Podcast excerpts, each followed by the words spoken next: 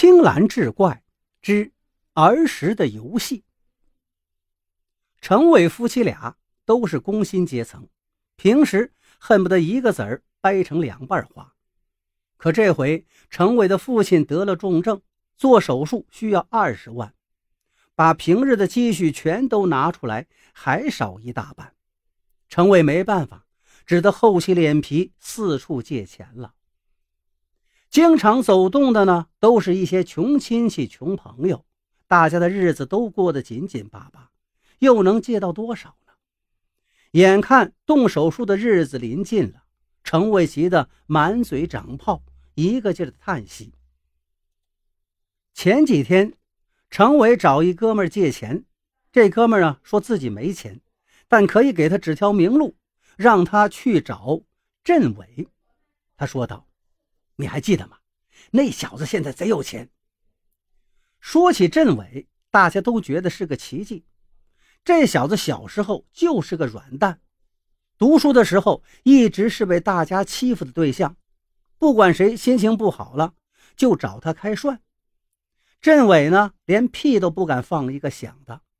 没想到前几年开始，突然在这小县城里名声鹊起，据说超级有钱。开公司、住豪宅、开名车，身边呢还跟着一个小娇妻，真是羡煞了旁人。程伟之前压根没想过找镇伟借钱。要说以前谁最能欺负镇伟，那就莫过于他程伟了。我叫程伟，你偏偏叫镇伟，什么意思呀？所以每次程伟欺负完镇伟，总要恶狠狠地指着镇伟说。老子就是要成伟，我现在就在这儿，你他娘的到来震我看看，惹得周围看热闹的都哈哈大笑。如果镇伟要罗列出他最怨恨的人，估计前三名之中一定有他程伟。可是现在老爹等着救命钱，也再找不到能够借出钱的人了。程伟万般无奈，只好硬着头皮敲开了镇伟家的门。程伟嗫嚅着把来意说明，镇伟一听，借钱呀，小事儿，然后就拉着程伟坐下来，有说有笑，一起回忆着读书时代的趣事。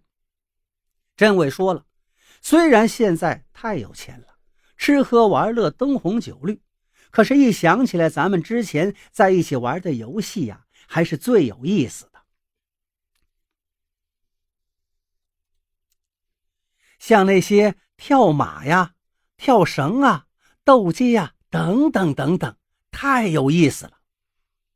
说到这儿，镇伟突然说了：“陈伟，咱们一起做做游戏吧。”程伟眉头一皱：“我说镇伟啊，咱们现在孩子都这么大了，再玩儿时的游戏不大好吧？”镇伟却坚定地说道：“玩一个，我借给你一万。”玩十个，借给你十万。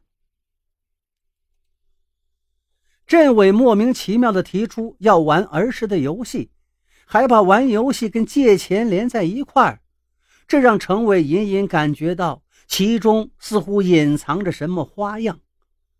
可是事情已经到了这个份上，他也顾不了许多了，只能硬着头皮接了一句：“既然你兴致这么高，我就奉陪到底，全当助兴了。”镇伟嘿嘿一笑，道：“以前你最喜欢找我玩跳马，那咱们先来个跳马吧。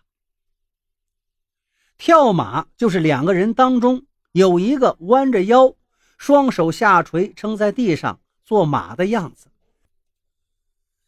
另外一个呢，助跑之后，双手撑住对方的脊背，稍一用力，整个人从对方身上越过去。”以前这个游戏当中，镇伟都是当马的，让程伟跳。现在一说玩游戏，两个人谁都不想当马，就那么干站着。程伟是习惯了跳的角色，而镇伟就那么双手环抱，嘿嘿笑着看着程伟。程伟这才突然醒悟过来，心说：“这王八蛋是要我当马呀！”也就在这个时候，程伟终于明白。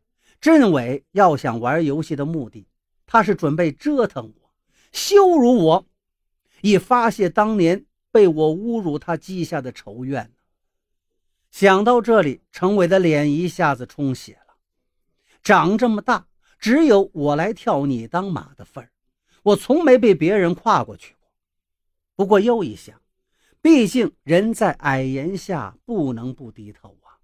我现在是来求人家来了，老头在医院等着钱做手术呢。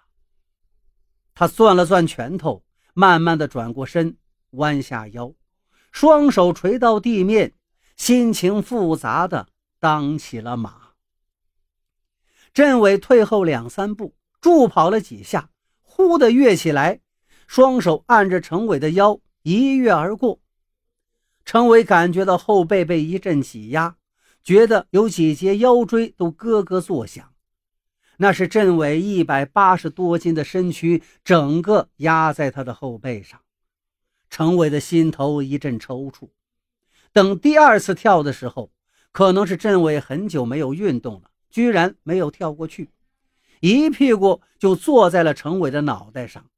程伟也被他这一撞，一个趔趄扑倒在地上。